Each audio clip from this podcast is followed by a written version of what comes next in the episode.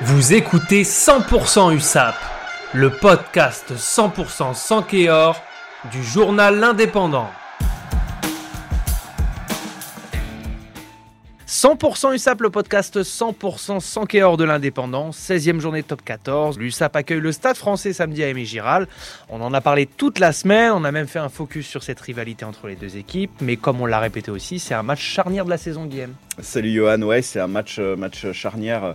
On l'a déjà dit, mais match capital pour Mhm. l'USAP qui est dernière, qui a 7 points de retard sur Brive et la 13e place, hein, 13e place qui enverrait en access match. Donc maintenant, il faut, il faut se réveiller, il faut gagner, il faut prendre des points.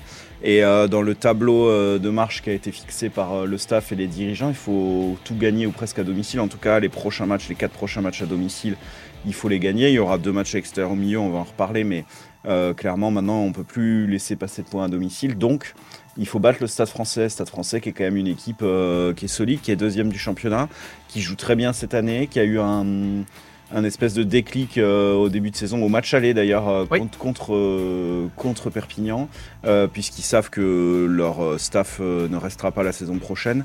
Et du coup, ils veulent se battre pour eux. Donc voilà, on peut espérer que ce soit un peu pareil pour l'USAP, puisque bah, on sait, les joueurs ont. Après Clermont, euh, quand la possibilité de faire des évolutions dans le staff s'est posée, les joueurs ont fortement défendu euh, Patrick Arletas, David Mhm. Marty et, et tous les adjoints. Et, euh, et donc maintenant, bah, il faut prouver sur le terrain qu'ils avaient raison et qu'il bah, faut gagner, et il faut battre le Stade français. Donc oui, match charnière.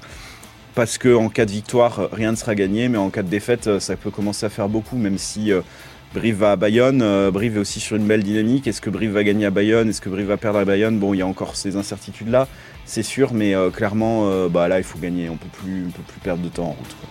Oui, puis c'est vraiment deux dynamiques opposées, puisque je, je vois que aussi bien Perpignan reste de son côté sur que des défaites, et de son côté, le Stade français, c'est que des victoires. Ouais, ils ont perdu un peu en, en challenge quand même euh, en Coupe d'Europe. C'est peut-être les quelques motifs, euh, Mm. On peut dire, de- d'espoir, euh, qui est de dire, bon, la dynamique quand même, elle a été un peu, un peu plus faible, peu freinée, mais un peu plus faible. Mais, euh, mais oui, oui, clairement, c'est deux dynamiques très, très différentes euh, des deux côtés. ouais. Alors, il y a quelques bonnes nouvelles, quand même, Ouais. côté effectif, puisqu'on a le retour de Tristan Teder, qui a, en tout cas, été un des meilleurs Catalans sur le terrain. Ouais, qui est le le début de meilleur depuis le début de saison, euh, c'est clair. Le maître, le maître à jouer de l'USAP, ouvreur ou arrière. Alors il joue plus arrière ces derniers temps. Ça a fait beaucoup de bien à l'USAP quand ils l'ont repositionné arrière parce que ça permettait euh, de sécuriser euh, un peu le, le jeu derrière.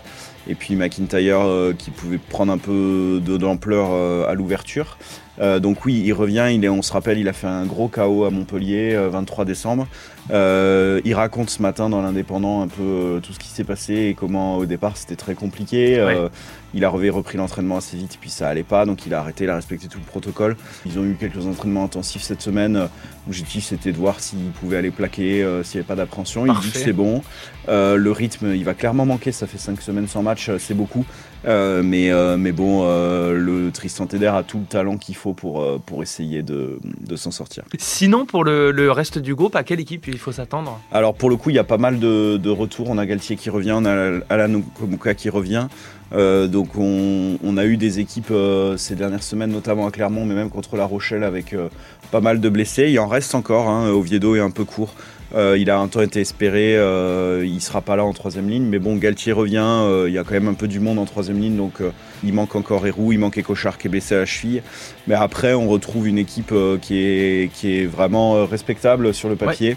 Bon, c'est le Stade français encore une fois en face, donc ça va être dur, mais, mais euh, c'est solide. Devant, on a, on a une première ligne qui va être très solide, avec, je l'ai dit, Alan Okomuka qui revient. Euh, en deuxième ligne aussi, on a des retours, on a Mahu qui revient. Euh, ça, va être, ça va être très solide. Et puis derrière, euh, on a eu une petite frayeur en début de semaine, puisque Crossdale a eu un- une alerte au mollet à l'entraînement. Ouais.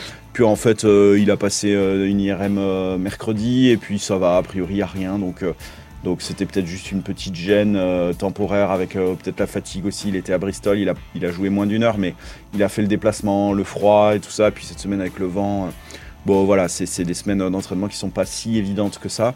Mais il postule, on espère bien voir sa vitesse sur ce match. Il est en progression, en ascension depuis qu'il est arrivé. Donc on, attend, on attend beaucoup de lui.